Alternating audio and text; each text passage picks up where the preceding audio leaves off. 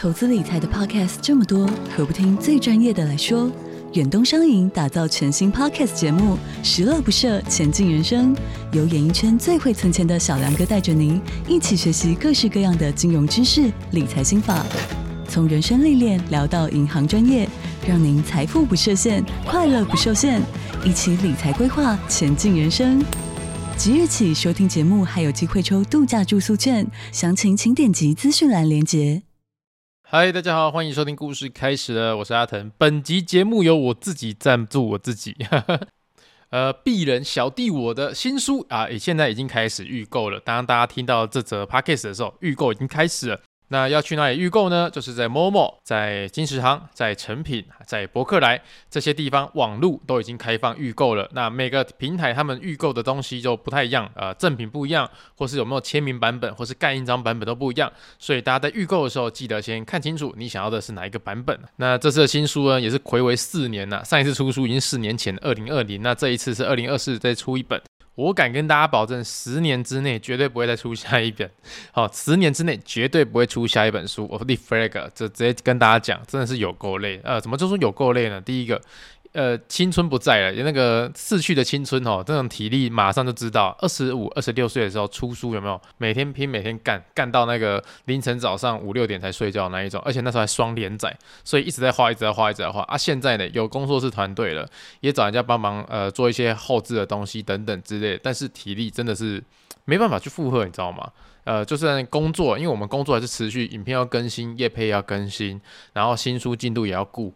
这同时间虽然三个东西都是有有人帮忙分担的，但是自己的那种心有余力不足啊，哦，这种感觉，呵呵，我是中老年人那种感觉了吗？所以啊，现在如果你还是年轻的听众啊，就是三十岁之前的听众，好好挥霍你的青春跟你的体力吧，不要像我现在后悔莫及呀，啊。OK，那这次的新书里面总共有五则故事，那五则故事都是我用我那种天马行空的想法去。构想出来的，里面的故事不一定都是鬼故事，也有那种奇幻的，也有那种呃伊索寓言的那种感觉啦。所以我希望这本书不是单纯就是为了吓你而去卖给你，而是希望你看完这本书会觉得说，哇，维腾其实就是他脑子里面装其他东西还不错。或是你可以觉得哇，他脑子就装大便，你还是好好画你的那个鬼故事吧。反正看完这本书，我觉得每个人的想法应该都会不不一样。但是你可以了解，其实我很想要说更多故事，更多不同面向的故事跟大家分享。那这次的故事呢，又有新书签名会啦。那总共有三场，我先讲第一场。第一场是这个礼拜天，一月二十八号，在高雄哈，在高雄的那个大圆柏书局里面。那希望大家呢，这一场如果你愿意来的话，我们很欢迎。那大家一起共襄盛举。那详细的那个活动资讯，因为我相信在 p a c k a g e 上讲哈。绝对大家会记不起来，详细的资讯我都会在我的 FB、IG 跟 YouTube 的那个社群平台跟大家分享，所以呢，大家去我的官方的一些账号去看一下，应该就可以知道知道详细的资讯在哪边哦。好，我们业配完自己了，先跟大家分享一下，呃，一周大事。第一个一周大事，上个礼拜应该基本上我们拖了一个礼拜没有更新啦。那先跟大家讲一件事情，第一。那个电影院的事情哈，因为我上次有说，我想要开个表单，Google 表单让大家填写，然后愿不愿意来看电影，就是我们把这支影片的做成电影版等级的那种感觉，质感呐，质感是电影版等级的，要不要在电影院播放？我收到大家的表单回复了，然后我很可惜的要跟大家讲，很残念的要跟大家讲，办不成，呵呵，真的办不成，为什么呢？因为我觉得地点是在台南的关系，可能我们台南的听众真的比较少一点。对，因为他北部的听众真的比较多一点，所以大家其实私讯或是写那个问卷，到最后都是问说北部有没有机会办。那南部的那个真的是相亲朋友可能比较少在听我的 podcast 啊。对，那希望如果你有南部的相亲朋友，赶快丢我的 podcast 给他听好不好？所以呃，在这种种种的环节之下，我就觉得应该是凑不到一个听的那种呃人数了，所以我们就。只好取消这件事情了。先跟大家说一声不好意思，让大家有有那种期待感啊。但说老实话，我们现在影片到最后到现在这一刻，二零二四年的一月二十三号凌晨一点半还在监修这支影片，就是想要把它修到最好。所以没有办法，真的很抱歉，这个愿望我们没办法在电影院跟大家相认了，不好意思。好，第二件事情再跟大家分享一下。关于枕头这件事情呢，我们在前两集都有说到，那个枕头非常好睡的那一间呃饭店的枕头，他们愿不愿意开团购呢？答案是没有。各位啊，真的是非常遗憾呐、啊！我是真的有去认真的询问啊，他们的客服人员愿不愿意，就是跟我们的听众哈一起分享这个枕头。那他们也是很有礼貌的告诉我说，就是他们这个枕头，其实他们这个饭店其实就是专心的服务客人啊，他们想要好好的对待客人的呃那个住宿品质，所以他们才去定制了这样的枕头。但他们没有想过说要用枕头来做盈利贩售哈，还是专顾他们简单的说啊，专注在他们的品质上面啊，不是说要来卖枕头的这样子。所以呢，各位听众，如果你听到这个消息，我希望你不要太难过，但是也请大家就是我们保持哈成人的风度，就不要再打电话或是去私讯人家问说为什么不卖枕头，或是可不可以卖枕头，可不可以可不可以礼遇你。来卖你枕头这样子，因为我觉得我可以买到枕头，可能就是因为我有入住，然后也可能天时地利人和，刚好比较凑巧有机会买到这样的东西。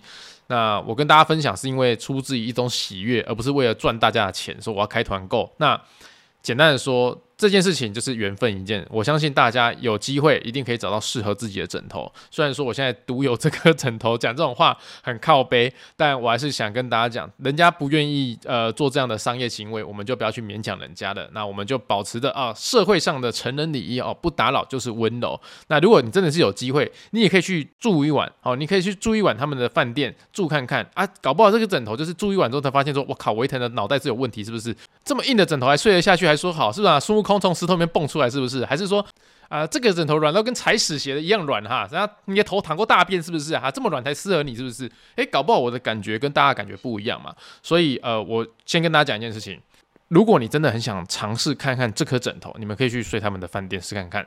但是呢，不一定说睡了，他们就一定要卖给你。对，就是这个样子。反正呢，我是对于这种东西啊，还是你眼见为凭，然后摸过、感受过它，还是比较好一点啊。对，我还是比较推坑大家，就是买一些真的是用就要用很久的东西、很久的产品。因为枕头这种东西对我来讲呢，我家有八颗，我这边有八颗枕头，我才终于买到一颗我觉得很适合我的。对，所以我知道大家在睡眠上都是有一定的品质要求啦，但我们就是。耐心等待，仔细寻找，感觉很重要。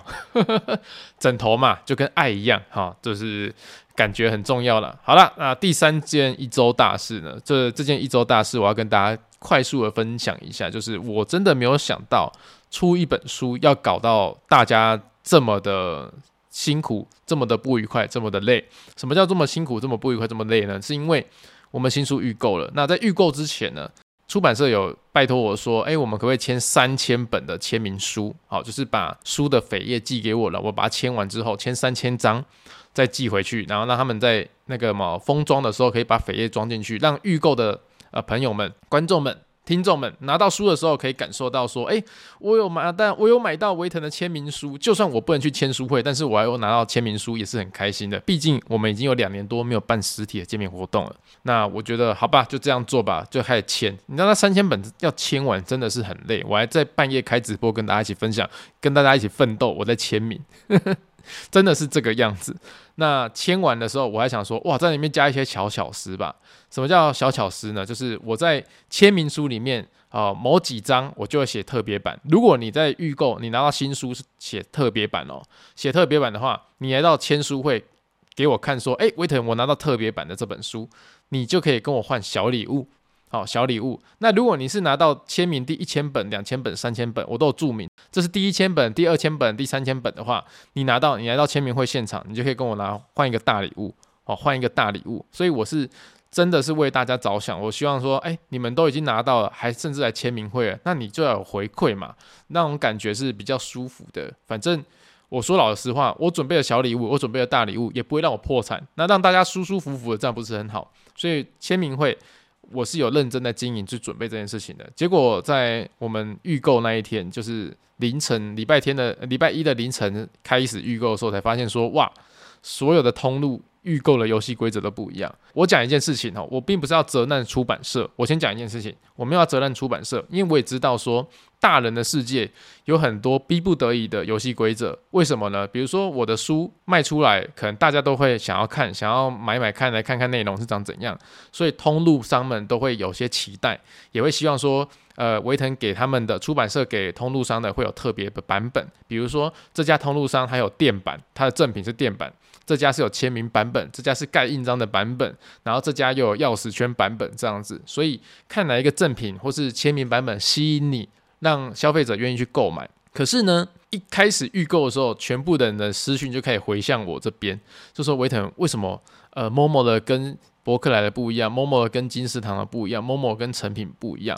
那我一个一个点开网页去看，才发现说那个游戏规则哦，就是每个通路的游戏规则，我都搞不清楚我的签名到底在哪一边。因为他们呃没有办法让游戏规则看得很透明、很公开、很透明、很直截了当，因为他们在书上面或是都会写一些呃宣传的文文案等等之类的。那那可是那个文案并不是说很立即让你秒懂说，我买这本书它可以拿到什么赠品或是什么特别版本这样子。所以我今天一整天就是在回复所有的人私讯，就说哦你买他一定想要买到签名版本，他要去哪边买，或是他想要买到什么钥匙圈版本，他想要怎样的。认真讲，真的太多规则。我连我问出版社的窗口，我说现在到底哪几个地方是怎么卖啊？然后它的赠品是什么？它的签名是哪一个版本？哒叭叭这样子。那窗口很尽责的，一折一折的。呃，详细的告诉我说，如果他要什么啊，他要钥匙圈，他要去哪边买，然后去哪边换，然后他要哪边哪个东西，哪个东西怎样怎样之类的。他整理给我之后，我就看了一下，我整个傻眼呢。你知道吗？如果你要凑齐哦，你想要凑齐垫板，你想要凑齐签名版，你想要凑齐印章版，你想要凑齐钥匙圈，你真的是四个通路都要买，你这个四个通路都要买，我就有点愤怒。我当下是真的愤怒的，那我就跟出版社的同仁讲说。我们这样卖书，跟我们的观众分享，呃，新书的喜悦，让大家支持我们。说真的，可不可以把游戏规则简单一点？那如果因为通路商的关系，希望就是，诶，通路商对我很有信心嘛，希望也可以争取多一点的不一样的那个赠品福利的话，那至少可不可以让游戏规则真的是简单明了一点？不要搞得我的听众跟花木兰一样，好不好？什么叫花木兰？一下子东市买骏马，西市买安边，南市买峦头，北市买长边呐、哇，左抽一个，右抽一个，前抽一个，后抽一个，这是我没有料想到的事情。因为我预购的时候，我打开网页，我也是才会看到说他们哦，里面有写什么东西这样子。所以我老实讲一件事情，卖一本书不会让我变得超级富有、超级有钱，它不是刮刮乐，它就是卖一本，我赚一点点的版费。卖一本，我赚一点点版税，这样子，所以我会希望说，大家在购书的过程是愉快的。所以在今天，我是在我的 FB、我的 IG、我的 YouTube 的社群平台，我都有开放让大家留言，说你的问题是什么。然后出版社的同仁明天上班的时候，去看看大家的问题是长怎么样，然后做一个统整，我们来做一个攻略版本，让大家知道说你买到的东西到底会有拿到什么样子，这样比较直接明了一点啊。因为我真的不希望说。呃，难得出了一本书，隔了四年出一本书，然后搞到大家一头雾水，说：“我靠，这现在怎样？你要赚四次钱吗？维腾，你有这么缺钱吗？哈，你一下子这边卖什么赠品，你这边卖什么签名，你这边卖什么垫板，这样子，我很喜欢你的东西，我想要全部收起，结果你你搞得我要一次要买四本书才可以抽齐，是不是？我靠，黑暗大法师啊，打游戏王卡。好了，反正我同时跟大家一起经历这个过程，然后我会尽力的去跟出版社争取，以及要求他们做出一个。简单易懂的攻略版本，让大家知道说你到底在哪边预购，你是拿到什么东西，简单明了化哈。比如这世界上其实可以很很简单，也可以很复杂。那为什么我要往那个复杂方向走？我是不太了解的。对，真的是不太了解。好，然后最后一个重点来了，就是也是关于新书啊。我们这个礼拜天，这个礼拜天是见面会活动。也就是一月二十八号，但是我们出版那个书的出货日期是一月二十六号，所以一月二十六号出货到一月二十八号，你可不可以拿到书，都是一个问题。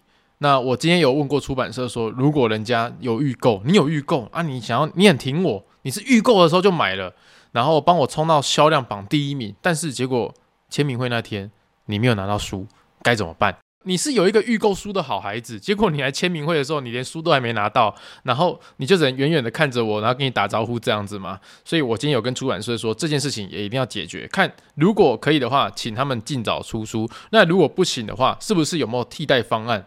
说老实话，说老实话，我以前呐、啊，就是很喜欢去追星。那当时我是追一个团体叫五五六六。哦，小朋友现在不知道，得大人都知道。五五六六那时候五五六六很喜欢做一件事情，改版，就是卖十万张改版，二十万张改版，三十万张改版。我我现在长大就知道说，改版就是销售专辑的一种促销手法等等之类的。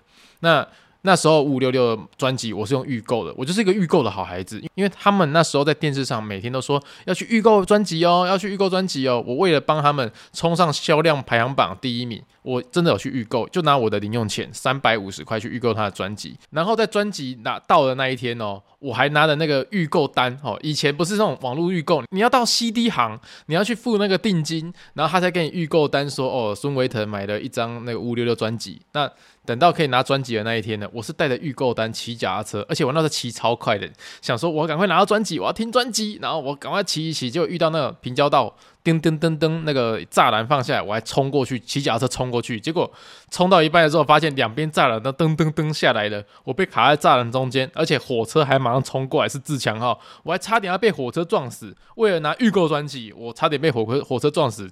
不过好险我没有死啊，反正这不是重点啊，就是你知道吗？呃，你很喜欢一个偶像，你很喜欢一个艺人，你很喜欢一个网络红人，随便啊，你为了他的东西，我就真的去买他的东西，预购他，支持他，然后就到签名会那一天哦，签唱会签名会那一天，我早上八点去等，哎，这家背店底下蛋，跟他北七耶，台南火车站后站，哦，台南火车站后站的那个远远东百货，我在那边等，早上八点跟我同学，那你知道五五六六签名会什么时候吗？下午五点。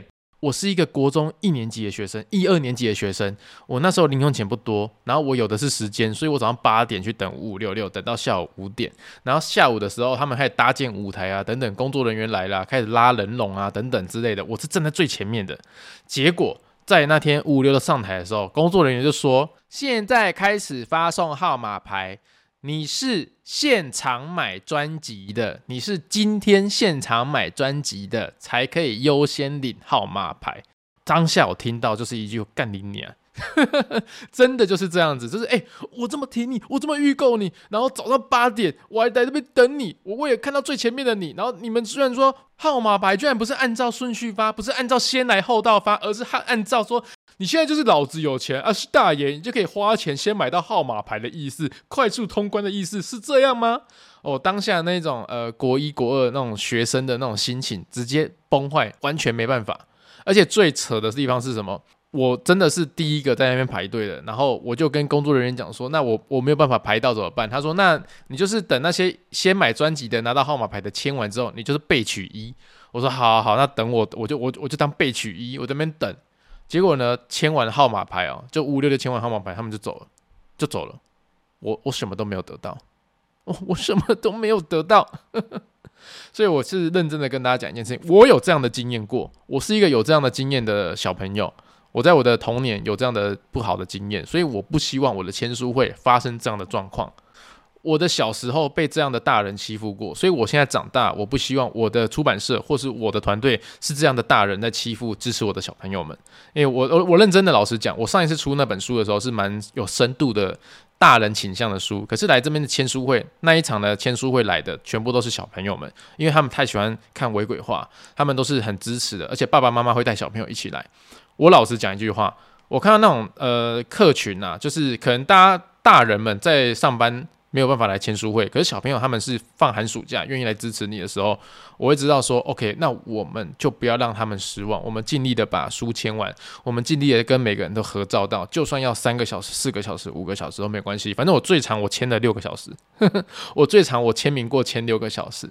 而且那个六个小时还是没有说要限制你要买书或什么的，那那只是因为我去文博会现场，真的很多人想跟我签名、跟我合照、跟我聊天。我说好，那我们就来签名、就来合照、就来聊天。我就签了六个小时。有些人拿吉他给我签，拿衣服给我签，等等之类的。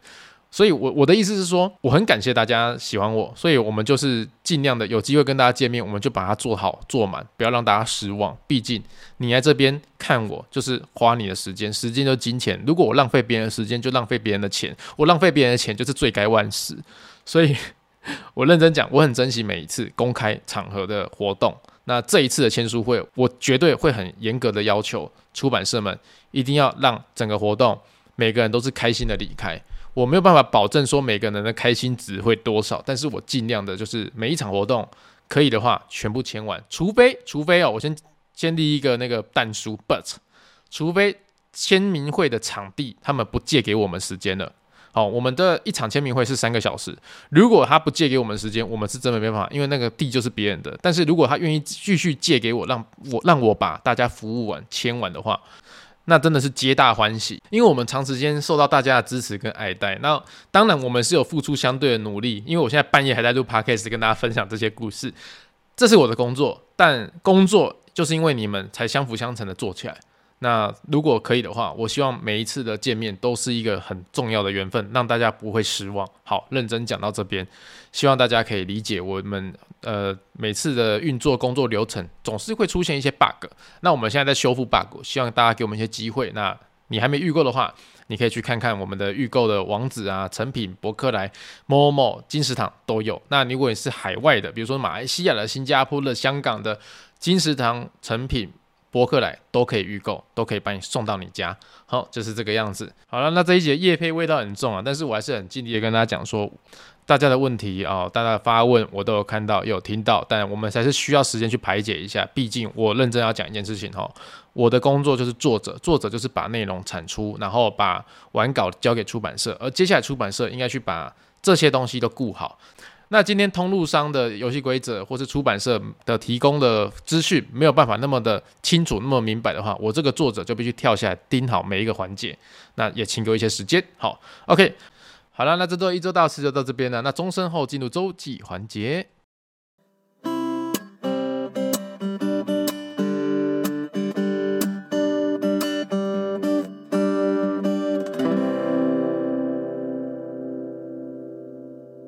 哎、大家好，跟大家分享一件事情哦。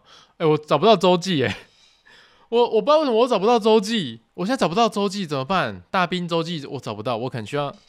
可是我现在很急着要把那个 Podcast 录完，因为我接下来还有一些工作要做完。现在是凌晨两点十分，我录完 Podcast 之后呢，还要做一些后续的呃一些稿件的工作，做完之后我才可以睡觉。那我明天早上大概要坐九点左右的高铁上台北去开会。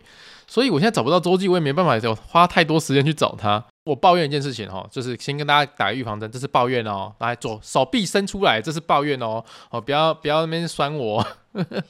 好，我想跟大家讲一件事情哈，因为我们因为因应过年的关系，我们有印了红包袋跟那个春联，然后我们要做贩售，所以上上次贩售在 Seven 的卖场，可是呢，因为种种关系呢，这次必须在虾皮的卖场做贩售。那虾皮嘛，我相信全台湾的。朋友们应该都是有人人手一个账号了吧？就是除非比较高年纪的那个阿嬷们或是阿公们，但其他人应该多多少少都有用过虾皮啦，连我妈都用过这样子。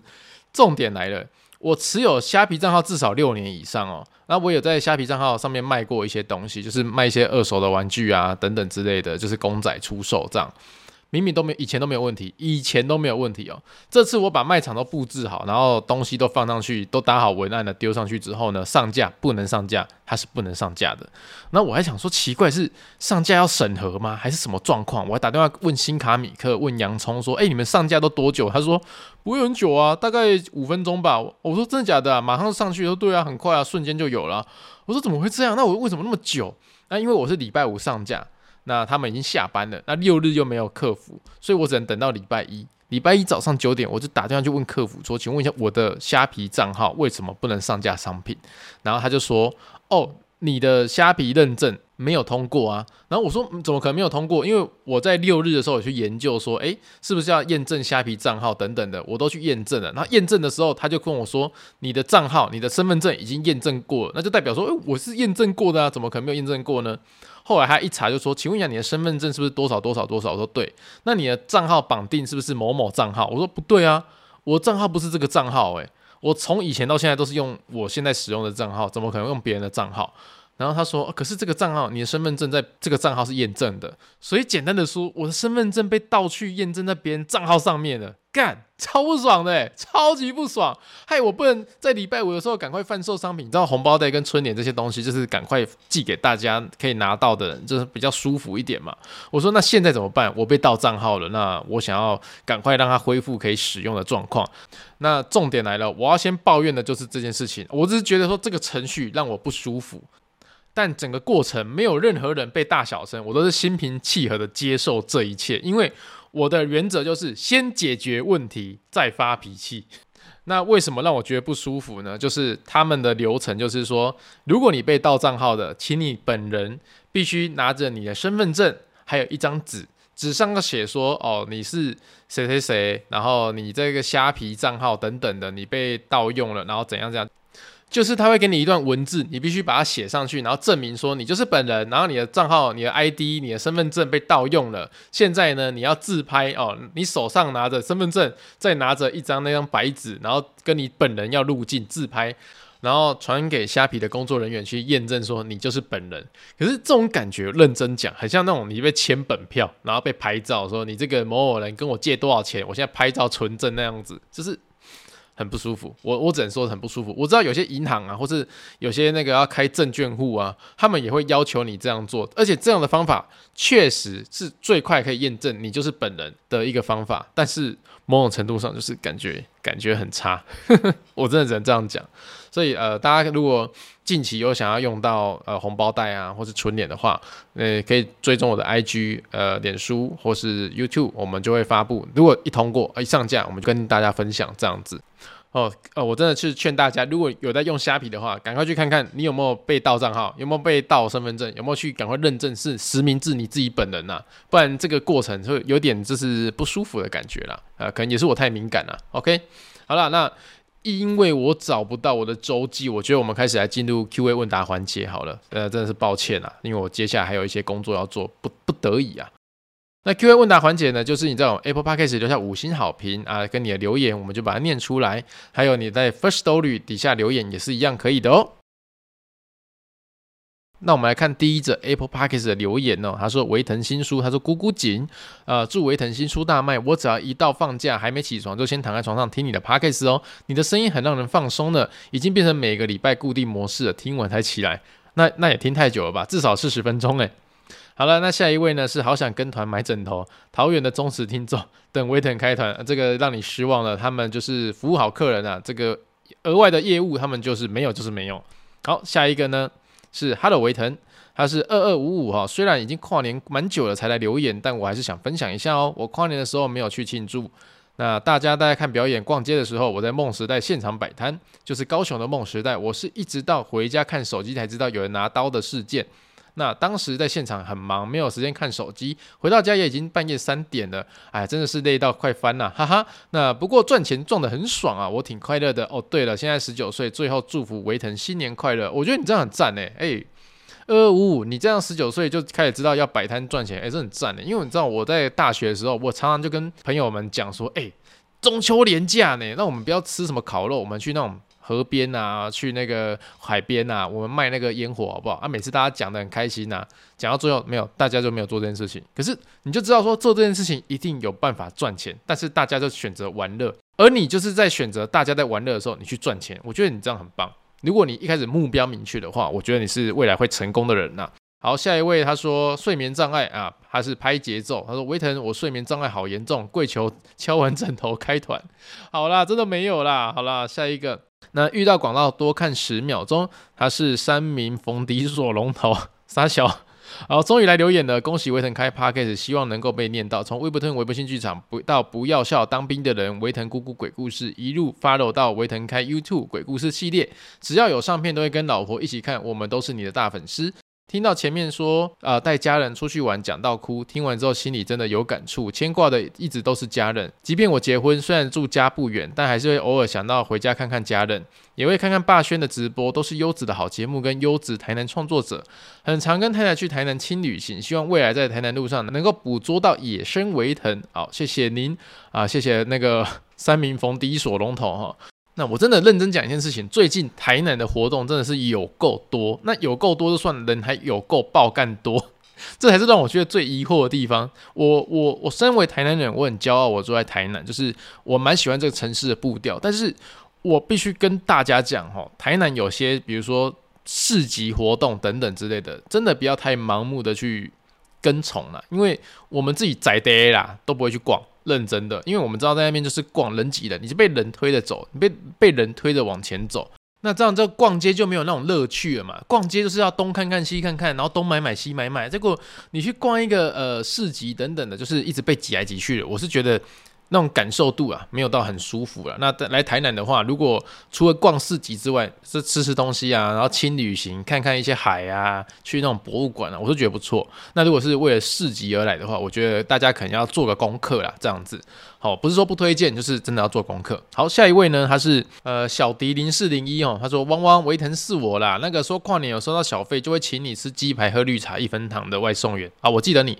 那跟你说哈，我那天完全没有拿到小费，对，没有。啊，没有，快哭到烂掉。但我有机会就会请你哦，不知道你会不会疑惑，为什么开头我要打汪汪呢？那其实是另外一个 Podcast 粉丝群组里面的打招呼方式的，哈哈。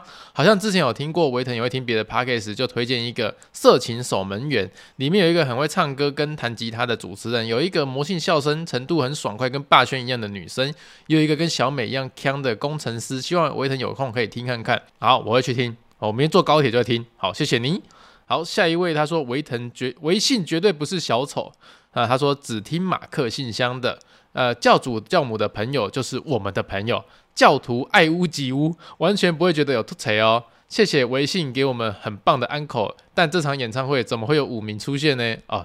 这个是讲到前几集我参加马克跟玛丽他们精神损害演唱会的那个桥段啊，就是我模仿阿信，然后出来当安可的嘉宾。那马克、玛丽他们是在节目上号称就是啊、呃、不不准有五迷，就是五月天的粉丝出现的这样子。可是你知道吗？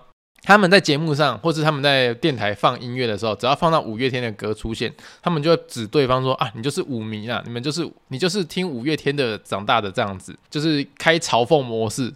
然后说哦，我们听众不会有五迷。结果我那一天扮演阿信跳出来之后，开始唱那个离开地球表面，全场大合唱，全场都是舞迷，全场身体都在躁动中。我跟你讲哦，我在台上往下看，真的是一清二楚诶，就是真的是那种台上老师在上课，往下看学生，你不要以为你课本挡在自己的脸哦，你就老师要不知道你在睡觉还是偷听 MP3，没有。直接台上往台下看，每个人身体都在抖，一颗心扑通扑通的狂跳，这样子，哇，那那个感觉现在想起来还是很开心呢。嘿嘿，好了，下一位呢？他说邮差查尔哈，他是查尔。维腾你好，我二十八岁，二零二四年的跨年跟女朋友去看五月天的演唱会哦，好不容易抢到票，第一次看五月天呢，觉得很感动，值回票价。我上班的时候都会听你的广播，开车送信哦。祝福维腾新的一年能够增加更多听众，永远支持你。遇到再请你吃鸡排和无糖绿茶哦，谢谢你哦。那第一次听五月天，可以啦，可以啦。我觉得人生听一次五月天都是一个值回票价的事情。好，下一位是有空再来，他是呃王子王正介哈，他说有空请你吃鸡排喝珍奶啊，感谢感谢啊。下一位是星夜醉哈，他说嗯，不知道维腾是不是真的很需要带电脑出门呢？我会推荐选桌机比较稳定，而且需要在升级的时候不会像笔电那样，只要买新的内容物就不会再更动了啊呃，买电脑这件事情一直现在是我最困扰的一件事情了。那桌上型电脑我也是以前用过，但是认真来讲。就是我现在比较多业务会跑到外面去，那你看我明天又要去一趟台北了。其实有笔电带着移动办公，对我来说比较适合一点。谢谢你的建议。诶，好了，接下来的留言好像都已经念过了哦。OK，我们来回复 First Story 的留言。好，第一则留言他说：如果不团购枕头，只有饭店可以买吗？还有其他方式购买吗？这么好睡，整个被你烧到，所以一次就两颗枕头比较好睡吗？等一下。反正就是枕头是饭店他们去请人家定做的，那就不要为难人家了。那一次睡两颗真的很爽，对。好了，下一个他是说拖了好几周才来留言。上次听到格数露营，勾起我满满的回忆。当时一下车，一个穿迷彩装的人在那边吼来吼去的，然后我做了一个听说从没有人做过的事情，我当下超不爽的。等到第二次集合，我一个不爽就不理他了，说我不接受不合理的命令。我当下看他的反应就是傻掉，可能没有想过会有人这样吧。当下僵在那边，直到学校老师介入处理，后来他就不敢对我太要求了。而我觉得你这个反应是正确的，是对的。如果现在是我的话，又重新回到我这个灵魂，然后回到当时那个身体，我一定会跟你做一样的反应，我不会屌他，我绝对不会屌他。如果如果学校老师因为我去格数露营，然后我不听那个教官的话，然后记我过，我绝对是把他干到教育部去，我绝对把他干到教育部去，你用哪一条校规说哦，你不听格数露营教练的话，我要把你那个哦记过，我要把你警告，我要把你怎样？哎，你真的是翻不到这条校规写说，哦，你因为格数录影不听教练的话，不听那个教官的话，然后被记过，完全不会有这一条。所以认真跟大家讲哈，虽然说我们这一台的小朋友们比较少，就是念书的同学比较少，但是记得记得认真讲一件事情，现在你们是活在一个资讯非常发达年代，不像我们以前哈，完完全全不知道。就是你有什么权利，你有什么义务，你该做，你可以不用做，你可以不用听，什么什么之类的，你完全不知道。就像我现在跟大家讲一件事情哦，我们这个年纪三十三、三十四岁的同学们，哦，这个这个年级的人，以前哦都有所谓的第八节课。什么叫第八节课？现在正常的下课时间是下午四点十分左右，就是放学时间。可是我们以前呢，都是五点十分才放学，为什么呢？那叫做第八节课，也就是补课加强。老实说。那个时候，全校的人都是做这样的事情。可是第八节课是自由参加的。我是到长大之后才发现，说什么第八节课是自由参加的。可是那时候呢，学校为了统一管理，是强制大家都是有第八节课。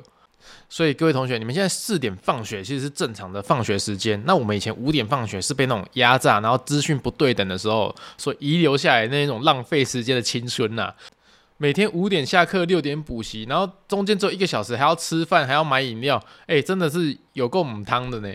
所以你现在各位同学们，你们现在是资讯发达的时候，你们可以好好善用你们手边的手机去 Google，你们应该得到的权利跟资讯。但是就是跟大家讲哈，你得到资讯是保护你自己，不是去对付老师哈。你们是让你处于在有利的阶段，而不是去。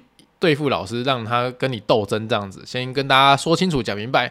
好了，那下一个呢？他是说，原来日本现在这么冷，之前暑假去关西玩的时候，热到像在烤箱。维腾的员工旅游真的很贴心呢，员工一定很享受。呃，对，最近日本好像听说夏天都蛮可怕啊。我跟菜菜其实有讨论过，说今年要去日本念那个语言学校一个月，现在目前有在找了，那也有在洽谈中。希望我们去的时候是冬天啊，冬天我还是比较喜欢一点的。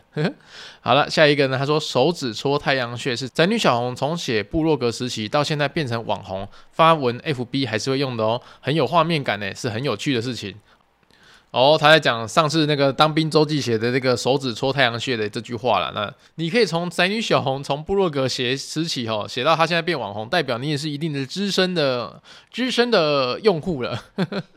好，那下一位呢？他说会不会来台中办活动？只有南部和北部吗？也好想见维腾。有，我们二月八号礼拜天在台中有活动。那。就是去脸书、FB 跟 IG 哈看一下，看看那个我们的活动资讯。好，下一位呢？维腾，正常人当兵时确实会精神错乱，你要体谅一下当时陷入异常状态的你。唉，我是很想体谅啦，但老实说，现在看到那个当兵的废文的周记，真的是。我我我我无法理解，真是无法理解。好了，下一位他说：“请问维腾哦，大兵日记念完念什么？”我其实有想过哈，我发现大家好像比较喜欢学生时期的周记啊，呃，所以呢，我决定一件事情：大兵周记念完之后，我就打开我的部落格，把那深藏的秘密、深藏的潘朵拉的盒子打开，然后念出来让大家耻笑一下。部落格超精彩。呵 呵哎，下一位呢，就是我们上周有讲过的球球子了。OK，好了，那这次的 Q&A 问答已经念完喽。不好意思，我们这个礼拜周记突然消失哈，只能说跟大家这样子互相尬聊一下。好了，那我是维腾，如果你想继续支持我的话呢，你可以到我 YouTube 频道随便点开一支影片，然后让它播放。让它跳出那个广告啊，把它看完，这样就好了。那也当成我们 Podcast 微博的一点收入。毕竟我们去年一整年的广告收入只有五千块钱，哈哈哈，真的是有够幽默的。好了，那我们这个礼拜六还是要跟大家宣传一下，一月二十七号晚上，我们的 YouTube 频道就要首播那一支花了将近八十万的动画短片，希望大家可以一起来共享盛举。我是维腾，我们下礼拜见，拜拜。